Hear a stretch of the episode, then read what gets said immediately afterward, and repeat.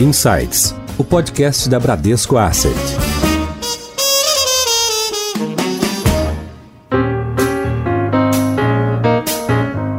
Olá, sejam muito bem-vindos a mais um episódio do Insights, o podcast da Bradesco Asset. Eu sou Adilson Ferrarese, head da área de soluções de investimentos da Bram, e hoje temos o prazer de receber Luiz Stuberger, que dispensa apresentações. Luiz é CEO e CIO da Verde Asset, uma das maiores e mais reconhecidas gestoras de recursos independentes do Brasil e no mundo, e conta com aproximadamente 50 bi de reais sob gestão.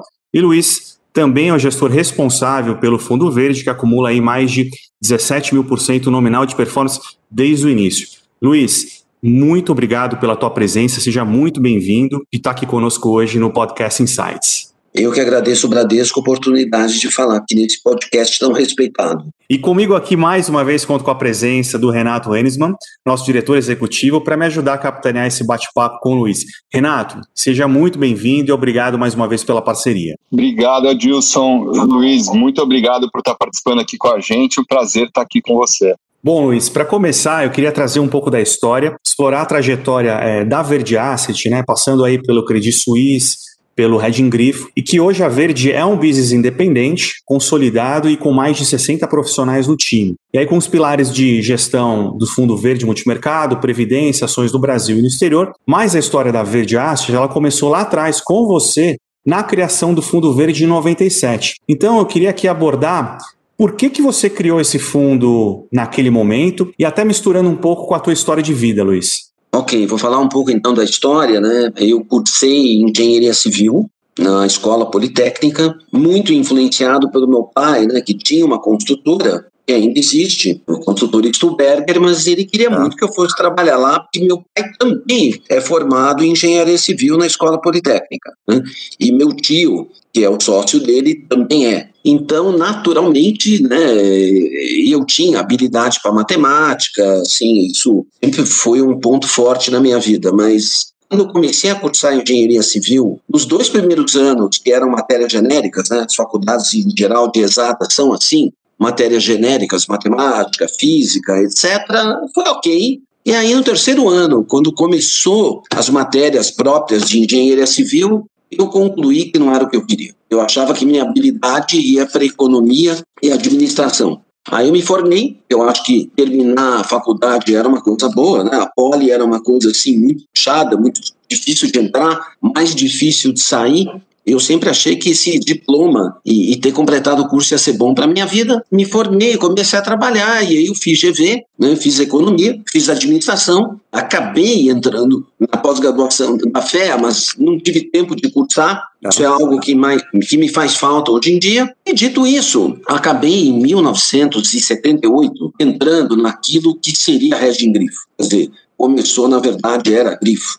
Você vê que eu entrei com 23 anos, né? E de uma certa forma, agora que eu acabei de fazer 66 anos, então são 43 anos, basicamente sem mudar muito de lugar, né? O que é uma coisa singular e rara, né? Nas Exato. carreiras das pessoas. Mas quando eu entrei, o embrião do que era hoje, né, o mercado futuro de derivativos no Brasil já existia. E na época negociava agrícolas apenas. Né? Vamos lembrar que o Brasil era a época da hiperinflação, da economia desorganizada, o dólar comercial não era o único dólar que existia, né? Muita exportação de café era pelo dólar paralelo. Isso é o Wild West aí, né? Dos anos 70 e 80, antes dos planos de estabilização. Mas eu comecei a ver e me apaixonei por aquilo, porque nessa época as bolsas americanas, né, que também começaram no século XIX com agrícolas, foi o surgimento e crescimento imenso das bolsas de derivativos nos Estados Unidos e de moedas e juros. Né? Existiam commodities, mas o forte já eram uh, moedas e juros e ações. Assim, eu fiquei meio que esperando né, e aprendendo por muito tempo, né, até eu lançar o, o, Fundo Verde em 97. Quer dizer, eu entrei com 23 anos e fui lançar o Verde com 42 anos. Né? E os anos 80 foram, digamos assim, os piores anos da história do Brasil, né? teve a moratória do México, o Brasil passou por problemas na balança de pagamento imensas, e foram os anos onde a hiperinflação veio para valer. Aí, em 86, começaram os planos de estabilização, né? e antes da gente chegar no plano real, em 94, foram oito anos de fracassos em planos de estabilização, né? Eu acho que a maioria das pessoas que nos ouve não tinha nem nascido nessa época ou era estava de fralda, né? Esses tempos difíceis, né? Quem acha que o Brasil está passando um tempo difícil agora, eu respondo, vocês não têm ideia o que eram os anos 80, né? Em é. termos de... Agora parece uma maluquice, mas já foi muito mais, né? Mas muito pior, né? E aí os planos de estabilização vinham, né? É, falhavam, né? Teve o Cruzado, o Cruzado 2, o Presser, o Verão, o Plano Collor e finalmente o Plano Real. Mas nisso foram longos oito, nove anos, né? Quando o Plano Real veio é que se começou a ter o arcabouço institucional para o multimercado. Porque nessa época não existia multimercado. Né? Existiam fundos de ações e fundos de renda fixa. Um não se comunicava com o outro. Os fundos de ações eram também uma indústria muito pequena no Brasil. O arcabouço regulatório do multimercado, ele veio em 95, né? Antes disso, tinha o tal do fundo de commodities, mas que na verdade acabou virando um fundo de aluguel de lastro, quer dizer, eles também não decolaram como fundo de commodities porque era muito pequeno. Neste período, vamos lembrar também que apareceu a BMF, né? A BMF é de 86, né? Atual B3, antigamente tinha uma bolsa, né, que eles chamavam de bolsinha, e negociava produtos agrícolas. E acabou, vamos dizer assim, terminando, sendo incorporada pela BMF, quando veio a estabilização, os contratos de juros, né, o DI, o contrato de dólar e o contrato de índice ganharam muita liquidez né, a partir de 94. Em 95, a Comissão de Valores Imobiliários fez um arcabouço regulatório dos fundos multimercado, né, que existem até hoje, né, não mudou muito, foram aperfeiçoadas o decorrer do tempo, e aí, em 97, a gente resolveu abrir o fundo porque eu achei que eu já tinha passado 20 anos de experiência, né, aprendendo em diversos segmentos do mercado e estava pronto para lançar um fundo. Digamos assim, eu lancei o Fundo Verde né, com dinheiro que hoje, assim, é uma gorjeta, né? Um milhão de reais, sendo 500 mil que era um programa de seed capital da B3, que não deu só para mim, esse, esse programa foi para 10 fundos, né? a Bolsa colocou 500 mil reais em cada um, e os outros nove não existem. Né? Eles duraram pouquíssimos anos e acabaram se extinguindo. Né? E o Verde começou com um milhão de reais, né? 500 mil da Bolsa, 500 mil de Friends and Family, e assim foi que eu comecei minha carreira de gestor de fundo. Luiz, pegando até um gancho aqui é, no início né, da tua história, por que, que você chamou esse fundo de verde? Eu achei que o nome verde ele era muito bom por causa de três coisas. A primeira é do dólar, né? Porque eu tinha uma convicção que aquele dólar a um não ia dar certo. Né? Falei, poxa, eu fiz um planning da vida, eu vou pegar essa máxima de valorização dos cotistas do fundo. E se eu pegar, o fundo vai virar famoso. Né? Então, o dólar era uma, eu diria que é a principal.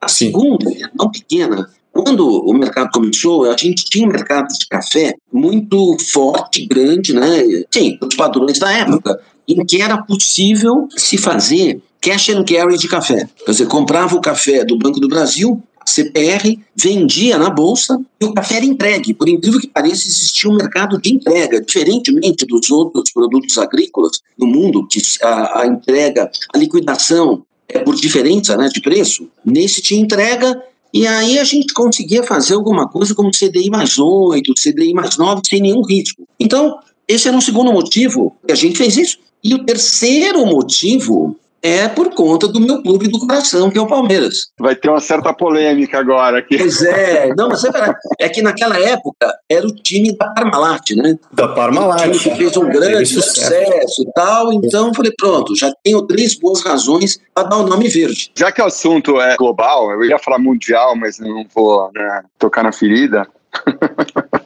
Não, brincadeira. Luiz, primeiro, é, vou falar um negócio aqui, seguinte, impressionante, porque a tua história é quase que a história do mercado de capitais e, e de asset management do Brasil, né? Você conta a tua história, dá para a gente, essencialmente, seguir aqui a história do, do mercado de é, asset management e mercado de capitais do Brasil, impressionante. Em alta que eu queria fazer agora é mudar um pouco assim aqui o tópico para entender um pouco até, enfim, tua visão de cenário. Eu vou começar com uma pergunta que você sabe que a gente está fazendo essa gravação antes de saber o resultado das eleições americanas, né? A pergunta é como é que se posiciona num cenário que é uma eleição binária e que ela tem consequências não só para o mercado americano, mas para o mundo todo, inclusive aqui no Brasil. Então, isso é um, é um ponto interessante, porque o mercado, né, de um tempo para cá, ele começou a gostar também do Biden. Né? Então, digamos assim, para o mercado, o mercado gosta do Trump. Eu não estou fazendo julgamentos pessoais ou nada disso. O mercado gosta porque o, o Trump, uma das coisas que eh, são símbolo forte da economia é ver o S&P subir. Né? Então, o mercado, evidentemente, gosta do Trump. Agora, o mercado passou a gostar do Biden também por uma razão que pode ser discutível, né? Ou seja, vai aumentar o imposto, está dado, evidentemente, depende do Biden, essa blue wave, né, também tomar o Senado, né? Vamos dizer assim, hoje eu diria assim, a eleição não aconteceu, a chance do Biden ganhar, eu diria que está aí uma coisa como 80%, ou um pouco mais, mas a, a chance da blue wave total já está em torno de 60%, é bem mais baixa, né? Então, vamos dizer assim, de conseguir aumentar a carga tributária para um nível um pouquinho menor do que ela estava, vamos dizer assim, não voltar né, aos 35%, mas de 21% para 25%, 21% para 28%. E eu aumento também de carga tributária para as pessoas mais ricas. Dito isso, quer dizer, a verdade é, os Estados Unidos, uma carga tributária extremamente baixa. Né? Para um país que é uma potência do mundo, 28 do PIB de carga tributária é baixíssimo, baixíssimo. Lembrando que a Europa, a carga tributária é por volta de 46, 47. Né? Então são dois modelos econômicos, e aí, evidentemente, quando a carga tributária sobe muito, o lucro das empresas cai. Então isso seria uma razão, vamos dizer, para o mercado interpretar que com a vitória do Biden a bolsa cai. Porém, como ele promete, caso tenha uma blue wave, um pacote de estímulo fiscal 2 a 3 trilhões de dólares, quer dizer, adicional, não estou falando do estímulo fiscal que teve na pandemia, é um estímulo fiscal para melhorar a infraestrutura americana, de estradas, ferrovias, portos, uh, você tem aí estímulo fiscal para ter um, uma internet de melhor qualidade, enfim, tem inúmeras coisas, né, esse pacote de estímulo que o mercado interpreta como bom. Porém, né, aí vem essas discussões nos Estados Unidos, né, que S&P is not GDP, né, quer dizer, é bom para a bolsa não tem necessariamente a ver com o PIB. Ou, outra palavra que se usa, o que é bom para Main Street não é bom para Wall Street e vice-versa. Quer dizer, o Biden vai governar para Main Street. E aí tem, os Estados Unidos tem carências né, no sistema de saúde pública muito sérias estruturais. Isso foi abordado com o Obamacare. Esse assunto está sempre em discussão, eh, vamos dizer, essa questão de melhorar a saúde pública e a educação pública. Eu acho que o balanço, do, da forma como o mercado interpreta o balanço de riscos, não me parece adequada. Agora, imaginando que o mercado está certo, eu diria assim, que com o Biden você tem um S&P perto do que está aí, ou um pouquinho mais baixo, e com o Trump você está falando sim, de 3.600, 3.700, quer dizer, de um número muito mais alto.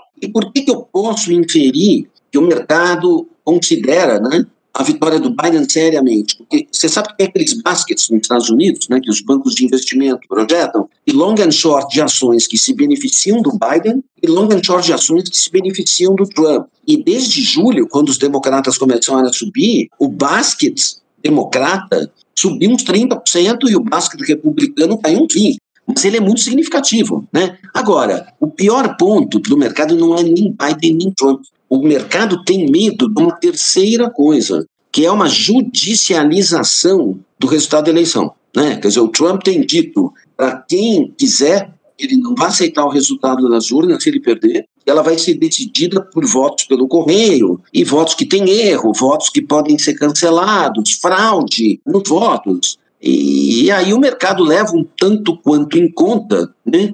E hoje, dos nove juízes da Suprema Corte, seis são republicanos e três democratas, o que, francamente, eu não acredito que juízes republicanos, mesmo sendo nomeados pelo Trump, alguns deles, ou pelos republicanos, não vão simplesmente fazer um absurdo com o resultado da eleição, lembrando em conta que essas decisões são Estado a Estado. E aí, assim, olhando que né, para 41, 42 estados, a gente sabe quem vai ganhar e tem uns oito estados, dez estados que são swing states, e aí é que vai virar essa questão. Então, por exemplo, a Pensilvânia e a Flórida, né? A Flórida tem muitos votos.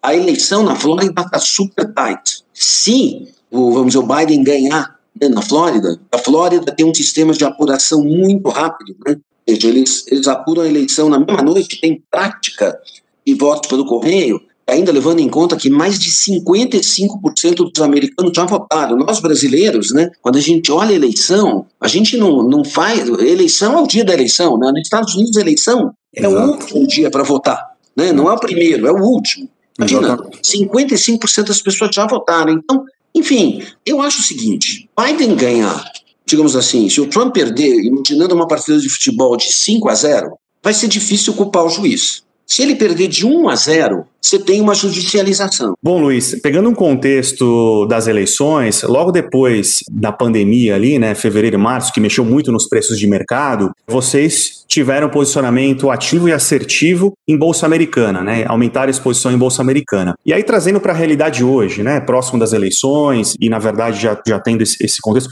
como que vocês avaliam certo? É, sejam os setores desses baskets que você comentou, do Main Street ou Wall Street, até em relação à, à posição de bolsa. Hoje o Verde tem posições tanto na bolsa americana quanto na brasileira. Alguma coisa como 25% do patrimônio na bolsa brasileira, em single names, e 15% na bolsa americana. Na verdade, a gente assim não está ligando muito para quem ganhar, porque isso é uma posição de longo prazo e a gente não tem posição específica nos nomes deles, né? A gente está mais Sim. posicionado em single names, são alguma coisa como 15 ações, né?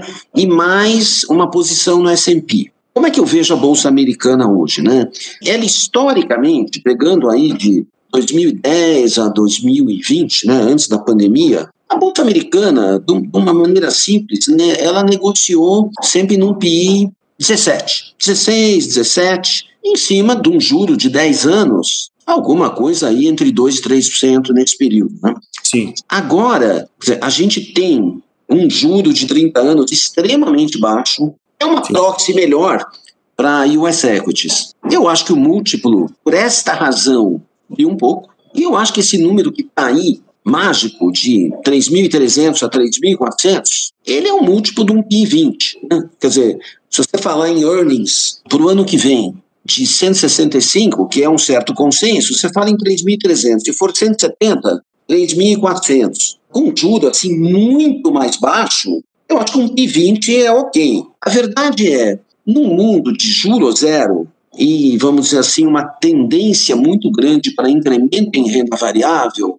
dizer assim, olha, eu vou ficar sem ações, né? vou vender tudo e deixar tudo na renda fixa que paga pouquíssimo, está num múltiplo insano, na minha opinião. Você entende? Alguma coisa assim extremamente cara ou uma bolha mesmo, coisa que eu acho que não é o caso hoje. Bom, Luiz, então é, a gente falou de diversos assuntos aí, né? Quase que um panorama global, mas queria agora explorar um tema super relevante também que é China, né? Ele tem consequências para o Brasil, né, pela relevância da, da, da, China aqui na balança comercial, mas tem uma relevância mundial, né, hoje em dia. Então, é, a gente já falou um pouquinho também de eleições e, e, ali, enfim, eu acho que nem, nem muda tanto o cenário, mas eu queria te ouvir, né, porque essa guerra comercial, guerra tecnológica, ela tem a ver com uma ameaça da China à liderança americana, né? Então eu queria te ouvir um pouco como é que você está enxergando a China, como é que você está enxergando o potencial de crescimento e como é que você enxerga que é, vai ser essa relação Estados Unidos e China, né? Se essa guerra continua aí, seja Biden, seja Trump, ou se tem algum, alguma mudança. Bom, acho que essa questão de, da potência emergente, né, que quer tomar o lugar da potência dominante, vai estar tá aí para ficar para os próximos 50 anos, né? Não tem o que fazer. Então, essa guerra fria, né, entre Estados Unidos e China vai continuar, independentemente de quem ganhe a eleição, vamos dizer, a opinião americana, né, porque isso sai em polls permanentemente, né, são aqueles graus de aprovação que o americano pensa da China, né, então tem quem gosta, quem não gosta, o net desse número é crescentemente negativo no matter what, ok? Eu acho que a diferença é que o Biden ele vai ter um approach e o mercado espera isso e coloca um upside na bolsa americana com o Biden na relação com a China. É, um, é um bom ponto, porque será uma relação mais racional, né? Uhum. E menos passional, como tem sido na era Trump.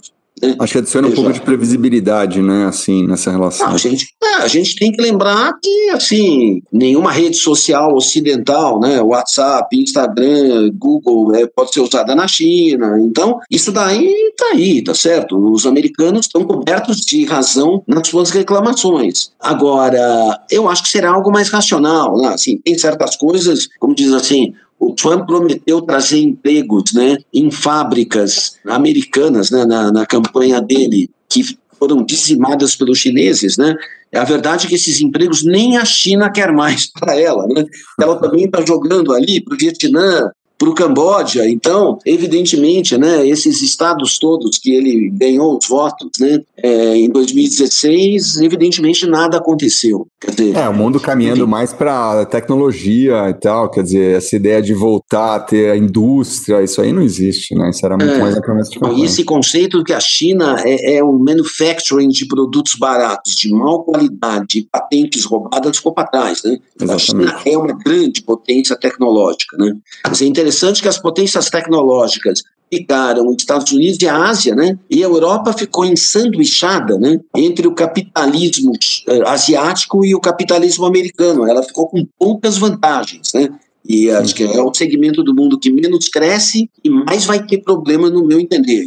A Ásia e os Estados Unidos vão estar bem. Eles vão estar numa guerra fria, mas vão ficar bem. A, a outra questão é que a China, por conta da má diplomacia americana, nos últimos anos, ela está aumentando o poder dela na África, na Europa emergente, no resto da Ásia, pela falta de habilidade americana. Isso, no longo prazo, é muito relevante para a China e muito ruim para os Estados Unidos. Pode melhorar um biodemocrata. A outra questão de olhar os democratas, quer dizer, a tendência dos democratas, ainda que eles percam essa eleição, que não é provável, num futuro próximo dos 40, 50 anos, ganhem mais eleições, o crescimento né, de votos de minorias, latinos, imigrantes, negros, enfim, eh, outras minorias. Então, por exemplo, existe uma estatística de que um, um prognóstico que daqui a 10, 15 anos o Texas vai virar um estado democrata. Se o Texas virar um estado democrata, acabou a eleição. Os republicanos não ganham mais. Nunca. E aí você vai ter que lidar com aumento de imposto. Porque, francamente, quando a gente olha o fiscal americano, ele é horroroso, né? Ele é o país do mundo que, entre os europeus, que a Alemanha ali domina, né? E, e a, o alemão gosta das contas em ordem e acaba jogando isso para toda a Europa, que a meta é equilíbrio fiscal, no máximo 1, 2% do PIB de déficit. A Ásia tem um déficit fiscal equilibrado. Os Estados Unidos, sem vamos dizer assim, mais gastos com healthcare, mais gastos previdenciários, já tem um déficit estrutural de 5,5% a 6% do PIB. Isso é um número extremamente alto, mesmo para os Estados Unidos, e aí você vai estar discutindo a hegemonia do dólar. Eu não acho que seja algo para já, mas a gente tem que levar em conta que aumento de carga tributária nos Estados Unidos seja algo que vai estar no radar nos próximos 20 anos. Perfeito. O gasto está aumentando muito e chega uma hora que essa conta vai ter que ser cobrada de alguém. Em Foco.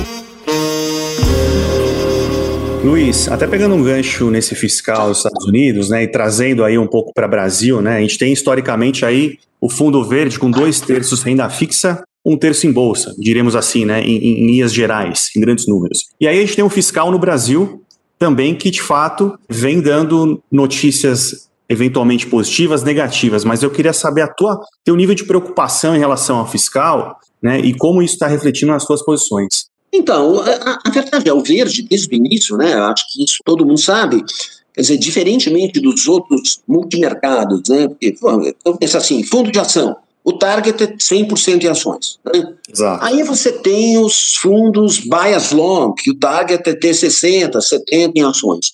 No conceito do multimercado, ter ações é risco, né? Quer dizer, risk on, risk off. No conceito Exato. do verde, o zero do verde é um terço bolsa, dois terços renda fixa. Eventualmente, se eu fosse modelar hoje, que isso foi modelado com juros muito altos, né? que o juro permanentemente no Brasil será muito mais baixo do que foi nos últimos 25 anos, é, talvez seja o caso até de ter 40, 45 em bolsa. Mas eu não mudei o modelo ainda. O modelo é um terço, dois terços. Então, o é, que, que eu vou te falar? Né? Se você olhar o desenvolvimento da Bolsa, vamos dizer, 1994 até agora, se o fiscal ruim fosse uma razão para não ter ações, a verdade é, então nunca dá para ter ações, né? Porque o Brasil Perfeito. vira e mexe tem problemas fiscais. Dito isso, eu acho que Quer dizer, hoje a gente tem um pouco menos de ações brasileiras, 25% e não 33%, porque a gente tem mais americanas, porque eu acho que apareceu essa chance, né, de ter comprado o S&P aí no começo do ano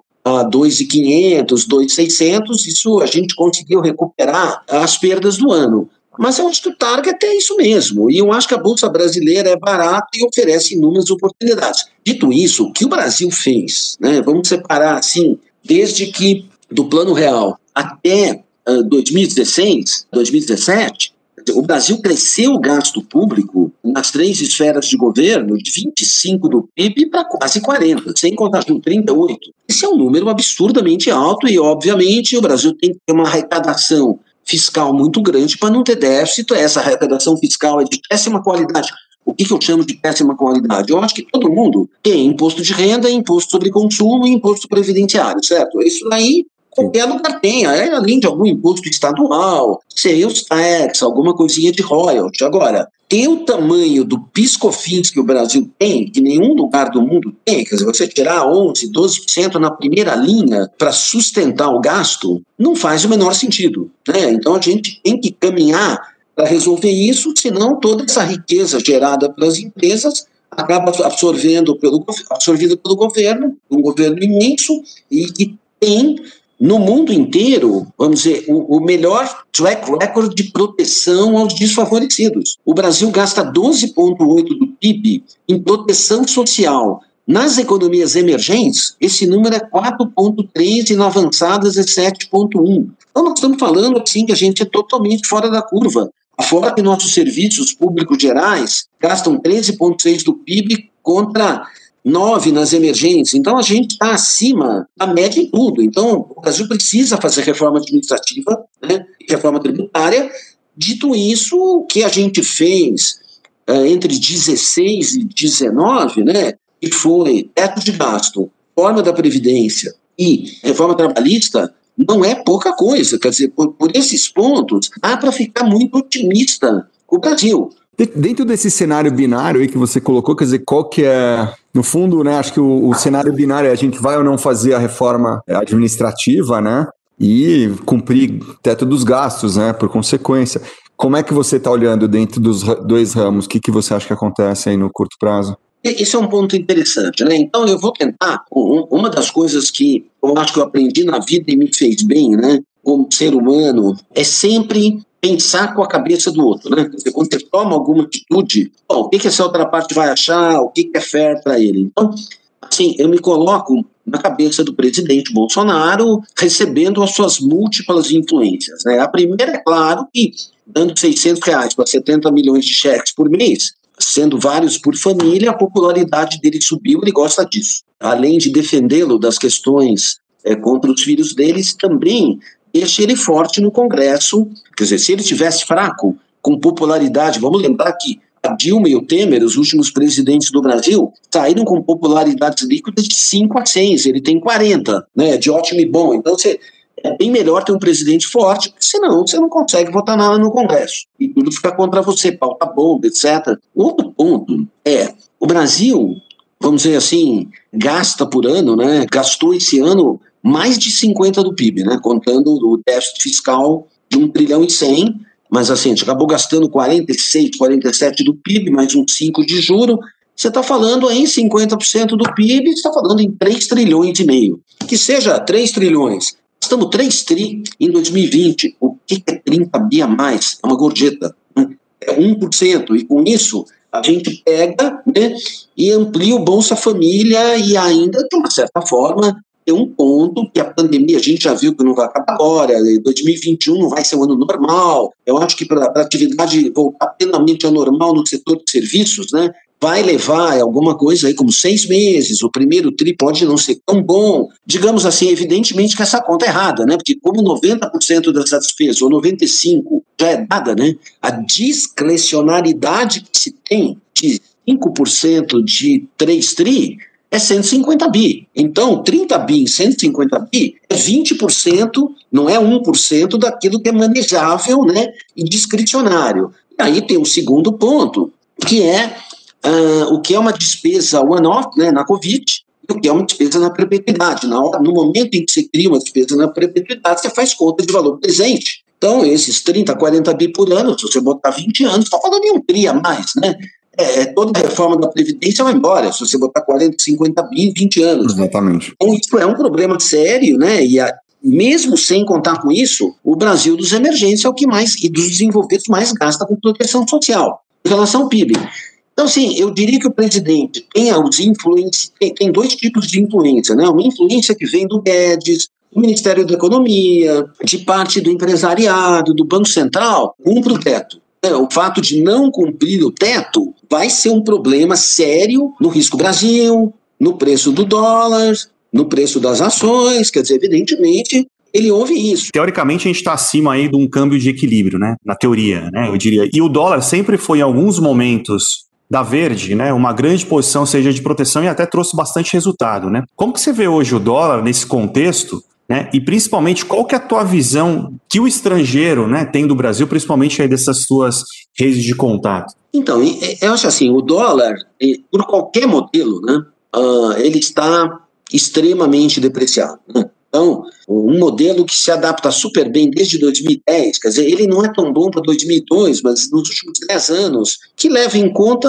vamos dizer assim, o que todo mundo leva em conta, né? que é preço de commodities, terms of trade, o REAR do dólar, o diferencial de juros eh, Brasil-Estados Unidos, a cesta de commodities, levando em conta tudo isso. Aí tem gente que leva em conta Selic menos Fed Funds, a gente prefere levar em conta juros de dois anos menos juro americano de dois anos. Né?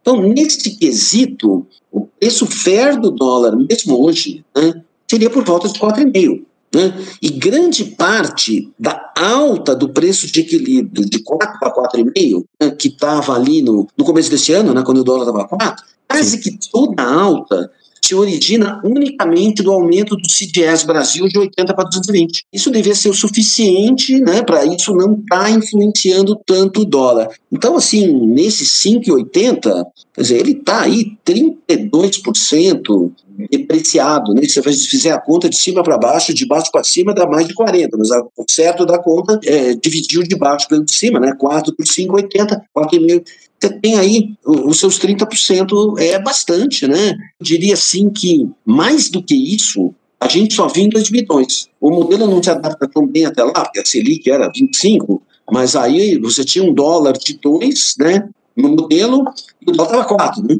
Então, quer dizer, resolvendo o crossroads, aí deveria voltar um pouco o dólar, né? Seu guia. Deixa eu te perguntar aqui uma coisa aqui, porque eu fiquei curioso aqui. Você falou ali num dado momento, agora há pouco, que você teve várias conversas e, né, para tentar formar um cenário. Eu queria entender um pouco como é que é isso aqui, quer dizer, como é que é o teu processo de decisão, de formação aí de cenários dentro da tua cabeça. Quer dizer, eu, a gente vê, por exemplo, o Bradesco BBI, porque eu já tive à frente né, um, um bom número de anos ali. A gente tem a nossa área de corporate access que leva investidores a falar com CEOs de empresas, CFOs, com empresas não listadas. A gente leva investidores para falar com o Ministério da Economia, Banco Central, assim por diante. Esse tipo de conversa é o tipo de conversa que você estava se referindo? Dizer, como, é que é o teu processo de decisão? Sinceramente, essa é a pergunta. Sim, processo de decisão varia de tempos em tempos, né? Mas, enfim, acho que é para todo mundo, né? Muita leitura, muita análise, conversa com a, o pessoal interno da Verde, que tem talentos incríveis na área econômica, os outros gestores também, né? O que é difícil dizer é o que influencia mais em cada momento. É, é difícil te dar uma resposta para isso, porque assim, para você ganhar dinheiro, você tem, sempre tem que ir contra o consenso, né? E o consenso, ele normalmente não está errado, né? Você sabe que eu já tive muito convite, né, para escrever livro, eu pegar na minha vida, né, e voltar lá até 1997, o que me levou a tomar as decisões que eu tomei, né? Porque, na verdade, a minha história como gestor, quer dizer, ela, ela tem, assim, períodos, vamos dizer, aonde tiveram ganhos excepcionais, né? Então, uhum. não foram mais do que oito ou nove grandes decisões. O resto é ride the market. Você não tem grandes decisões a tomar sempre. Então, por exemplo, em 97, né? Primeiro ano do Verde foi tomar o pré a 19, né? Por cento ao ano e uma semana depois, o Gustavo Franco subiu o juro para 40. Não vou começar. Esse foi o trade da vida ou não? Não, não, porque esse trade, o fundo tinha lá um milhão e pouco de reais, né? E aí acabou ganhando 6%. Quer dizer, 6% é bastante, né? Sim. Mas não foi o que chama atenção. O trade que realmente chama atenção foi a Max, em 99, né? Porque aí o fundo ganhou 100%, 120% líquido num ano, e aí ele saiu do anonimato mas teve o trade do dólar. Em 2001, foi juros e câmbio apostando que a Argentina ia quebrar e ia nos drag, né? O Brasil ia. Hoje em dia, a Argentina nos influencia pouquíssimo, mas em 2001 ela influenciava muito. Em 2002, foi compra de câmbio e tomar juro por acreditar que o Lula ia ganhar a eleição quando em março, abril de 2002 ninguém acreditava. Em 2007 foi comprar a inflação de 10 anos a 4, a inflação de 2007 a 2017, nos 10 anos seguintes, nenhum ano foi abaixo de 4. Quer dizer, ela foi de 5, 6, foi a época de ouro do Brasil, e a gente sempre estava naquele limite, né? De 6, 6,5, que era o limite da banda, porque o Brasil criava né, uma demanda imensa né, no governo do PT, e aí ele era o Gudai e o Banco Central tinha que ter um juro muito alto, né, mas a inflação sempre extrapolou. Por que, que eu não comprei dólar esse ano? Né? E vamos dizer, isso eu te perguntar. eu comprei o dólar a 1 e foi para 2, em 99. Em 2008, o dólar foi comprado a 1,60 e quando começou a crise asiática, ele foi até 2,60. E depois teve em 2015, né, ter comprado a 2,80 e ido até 4. Acontece o seguinte, que esse ano ele já começou a 4. Uma semana de Covid, ele já estava em 4,30. Eu pensei bem erroneamente, putz, isso aqui não é um hedge tão barato, né? 4,30, 4,40 para começar. Então foi um erro não ter comprado. Não perdi dinheiro com isso, mas ó, evidentemente foi um erro não ter comprado. É que eu também não comprei, porque eu nunca imaginei que numa crise fiscal que ia levar em abril, todos nós sabíamos que o déficit do Brasil esse ano ia ser um tri. Entende? Não é que esse problema começou em setembro, quando ficou se discutindo estender o auxílio emergencial. Isso começou em abril. Falei, poxa, o mercado está em abril, quer dizer, eu não achava que o Banco Central ia ter coragem de baixar tanto a Selic, o que jogou mais lenha na fogueira do dólar, entre outros motivos. Bom, Luiz, se te serve de algum consolo, eu também não comprei, tá? É. também não, Luiz. Mas, Luiz, mudando um pouco agora de, de, de assunto aqui, eu queria explorar um tema que eu acho super interessante, que é filantropia, porque, enfim, tem até uma, uma curiosidade que você é membro do conselho de uma entidade chamada Unibis, e eu também sou ali membro do Conselho Fiscal, é um negócio que eu tenho mega orgulho ali, que é uma entidade super bacana. Mas eu sei que antes disso, aí muito antes disso, você já tinha formado o Instituto HG, que hoje né, é chamado de Instituto CSHG. Então eu queria te ouvir um pouco, né? Porque esse aqui é um tema que hoje começa a ficar mais usual, mas era alguma coisa pouco explorada, né? É, você não, não, não, via se falar muito disso no Brasil. Eu queria te ouvir um pouco sobre é, por que você começou isso e qual é a tua visão sobre o impacto tanto das tuas iniciativas quanto de outras aí que estão acontecendo no Brasil. Da minha parte, assim, eu desde que eu, eu, começou a me sobrar algum dinheiro, né? Assim, a partir de 2001, 2002, eh, vamos dizer assim, eu e, e a Lília, né, minha, minha ex-esposa, a gente tomou iniciativas filantrópicas que são crescentes em gasto. Eu não posso ter tanta atuação porque não tenho tempo, né? Quer dizer, gerir recurso toma um tempo quase que 24 por 365, né? Não, não é um negócio que se você não faz isso, se você não se dedica ao máximo, a expressão que eu costumo dizer é que os números e os fatos passam na sua frente dos seus olhos e você não enxerga. Tem que estar tá always on, né? Sempre ligado. É, né? eu, eu diria assim, se você está muitíssimo estressado, muitíssimo, você não consegue gerir bem. Se você tiver muito zen, muito hum. zen, de bem com a vida, zen, fazendo N coisas, colocando outras prioridades no vida, você também não consegue. Eu diria que para poder fazer bem essa profissão, você tem que estar medianamente estressado e muito ligado. Então, você tem que tirar os dois limites, né? Senão você não consegue acompanhar e ter opinião sobre os mercados na medida em que isso é necessário. Agora, dito isso, eu dedico algum tempo né, à filantropia, somos doadores razoáveis, né? Digamos assim, vamos olhar as duas principais, né, que é a Unibis e, e o Instituto, né, Red Griffon. Sim, a Unibis é uma coisa muito de berço, sabe? Meu pai sempre foi um atuante na Unibis. Eu tenho a sorte, né, de ter um pai de 95 anos que está vivo, né, com a cabeça muito boa, extremamente lúcido, e eu aprendi isso. A Unibis, ela tem uma coisa incrível que é, vamos dizer assim, a comunidade judaica cuidar, né, é, não exclusivamente, ela cuida também de outras comunidades na Zona Norte né, de, de São Paulo e no Bom Retiro, que trata de cuidar né, do, de assistência para a população judaica, digamos assim, em situação financeira ruim e de saúde. Isso é um fato que não tem só no Brasil, ele é meio mundial. Então, eu sempre trabalhei lá, estou no conselho, tenho a honra de estar no conselho né, com você, também na parte do conselho fiscal, mas isso mais recentemente. O Instituto, quer dizer, foi algo que a gente fundou há 18 anos atrás. Eu acho que o ano foi 2003, que eu sou fundador e presidente. Ele é, digamos assim, hoje, né, depois da compra da, da Red Grifo pelo Credit Suisse, ele virou o Instituto Credit Suisse Red Grifo. Que legal, Luiz. Você sabe que assim, a gente, uma, uma das áreas lá que eu cuido lá no, no, no banco é, é o private, e a gente criou uma área de filantropia que tem, é, enfim, essencialmente dois, duas vertentes. Uma é ajudar as pessoas a se estruturarem né, para fazer filantropia da melhor forma, da maneira mais eficiente, mas a outra é até encontrar bons destinos né, para esses investimentos, porque, enfim, não é, não é tão fácil achar um destino é para quem quer fazer filantropia. Ainda dentro desse tema de pessoas, mas aí numa outra vertente, né, Luiz, você criou a Red em Grifo, agora a Verde, e, enfim, você até comentou o nome de algumas pessoas, os seus principais gestores, né? Mas é claro que a formação de equipes, e mais do que isso, a formação de uma cultura é um negócio que é fundamental para o sucesso que você teve. Então, queria que você falasse um pouquinho, quer dizer, como é que faz para criar essa cultura, como é que faz para formar pessoas da maneira que você tem feito? Contratar, motivar e reter talentos é fundamental. Né? Quer dizer, nenhuma empresa e nenhuma gestora pode deixar de ser assim. Então, isso é um, é, é, um propósito constante. Né? É, isso é uma coisa que eu faço, que, mas que os sócios principais da Verde, né, porque a Verde é uma partnership, também estão extremamente envolvidos com isso, a nossa área de RH, e é um processo constante e permanente. Né? Vamos dizer, a gente tem valores, por exemplo, que a gente gosta muito de aprender a trabalhar em equipe, aprender a share knowledge com a equipe.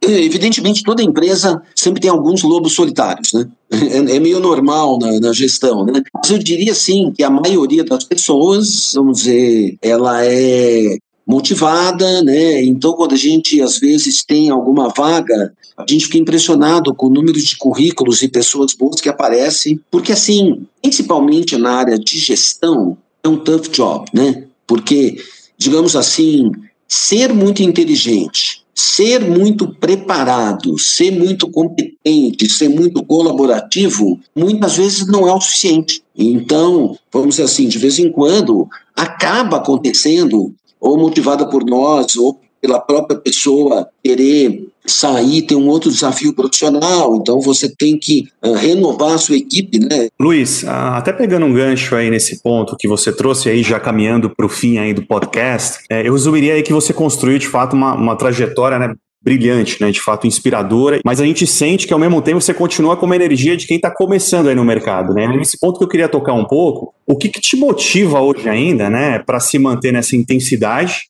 certo? E que conselho que você daria para essa geração aí que está começando, principalmente nesse mundo digital? O que, que te move hoje? Não, o que me move é que eu gosto do que eu faço. Acho que não tem outro modo. E assim, engraçado que Claro que ganhar dinheiro é importante, né? ter reservas financeiras é importante, mas eu não sou uma pessoa. Eu fico feliz num domingo fazendo um esporte, né? Indo almoçar com amigos, ou enfim, com a namorada, andar a pé. Quer dizer, eu não tenho aquele objetivo né, de vida de dizer, não, agora o que me satisfaria ter uma ilha, ou um helicóptero, ou um jato, ou é, não é uma coisa que me seduz, sabe? Quando eu passo um dia, qualquer que seja, e eu não, não consegui adiantar no mínimo minhas leituras, que eu preciso aí de duas, três horas por dia, no matter what, mesmo sendo nas férias. E, quer dizer, claro, nas férias eu não vou dizer que eu trabalho oito horas por dia, mas acabo trabalhando duas ou três, entendeu? O dia é longo, então se você for ficar. O, o grande problema do mundo, né?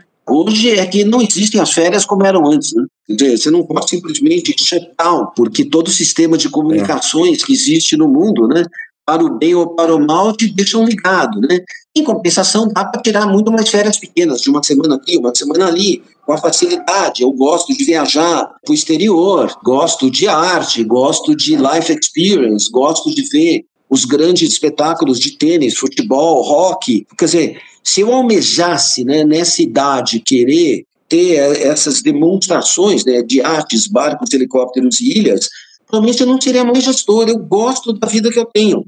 A vida que eu tenho me, eu me sinto feliz. Que legal, Luiz. Olha, super inspirador até esse bate-papo aqui, né? Ainda mais aí esse finalzinho. Eu queria te agradecer demais, não só pela conversa aqui agora, óbvio, mas queria agradecer pela parceria. Você sabe que a gente, na Bran, a gente cresceu muito a nossa distribuição de, de fundos de terceiros, né? Tá até na gestão aí do, do Adilson, que tem feito um belo trabalho em soluções de investimentos, mas muito antes da gente ter tomado essa decisão estratégica, né, de tratar produtos de terceiros quase como se fossem produtos iguais a da Brano, o fundo que a gente está pensando é, é, no que é melhor para o cliente, mas o Fundo Verde a gente já tem uma parceria com você desde 2001, né? muito antes da gente ter essa nova mentalidade, essa nova estratégia. Então, queria te agradecer pela conversa, agradecer demais aqui também pela parceria de todos esses anos. Bom, queria agradecer aqui o Renato Enisman por capitanear esse bate-papo com o Luiz.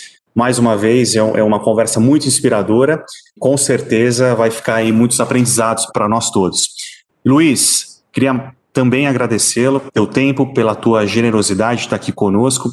É sempre muito bom te ouvir, de estar contigo e também pela parceria aí que a gente já tem 20 anos e com certeza construiremos muito mais. Tá bom? Muito obrigado. Eu que agradeço não só a oportunidade de estar aqui, também pela parceria que o Bradesco tem com a gente por tantos anos. Estamos honrados com isso, né? E nos cria o desafio de continuamente cuidar bem desse patrimônio.